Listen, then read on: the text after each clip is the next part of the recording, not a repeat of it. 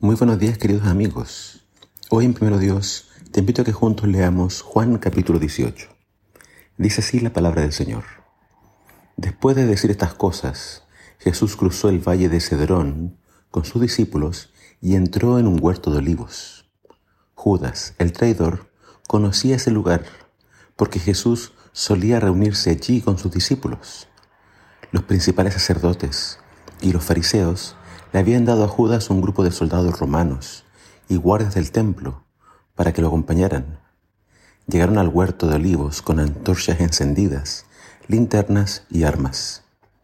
Jesús ya sabía todo lo que le iba a suceder, así que salió al encuentro de ellos. ¿A quién buscan? les preguntó. A Jesús de Nazaret, contestaron. Yo soy, dijo Jesús. Judas, el que lo traicionó, estaba con ellos. Cuando Jesús dijo yo soy, todos retrocedieron y cayeron al suelo. Una vez más les preguntó a quién buscan, y nuevamente ellos contestaron, a Jesús de Nazaret.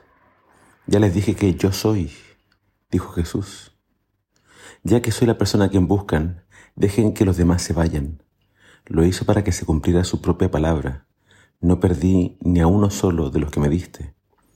Entonces Simón Pedro, sacó una espada y le cortó la oreja derecha a Malco, un esclavo del sumo sacerdote. Pero Jesús le dijo a Pedro, mete tu espada en la vaina. ¿Acaso no voy a beber de la copa de sufrimiento que me ha dado el Padre? Judas pudo guiar la turba que apresó a Jesús hasta donde él estaba, debido a que él poseía información privilegiada sobre el Maestro. Judas sabía que Jesús siempre se retiraba a ese lugar para orar y meditar. Posiblemente era ahí donde Jesús más de una vez pasó la noche entera en oración.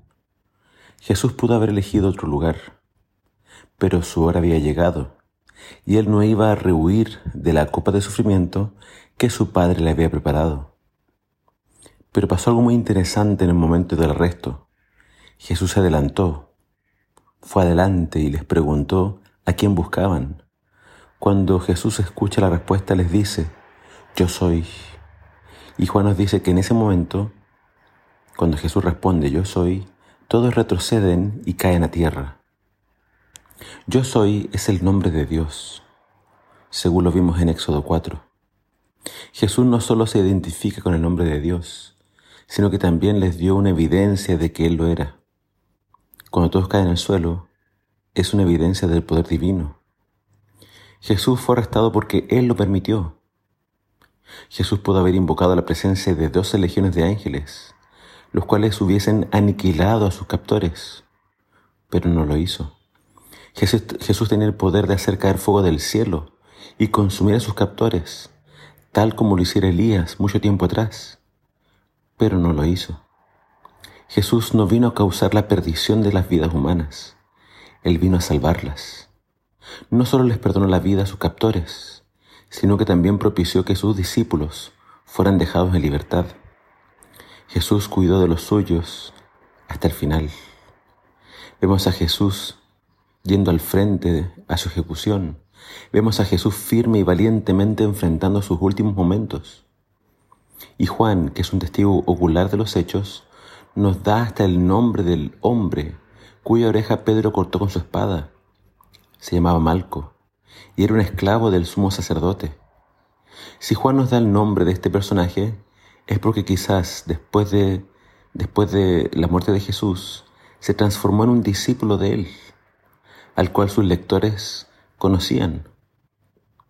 Jesús, aún en su arresto, seguía sanando y seguía salvando a los que podía.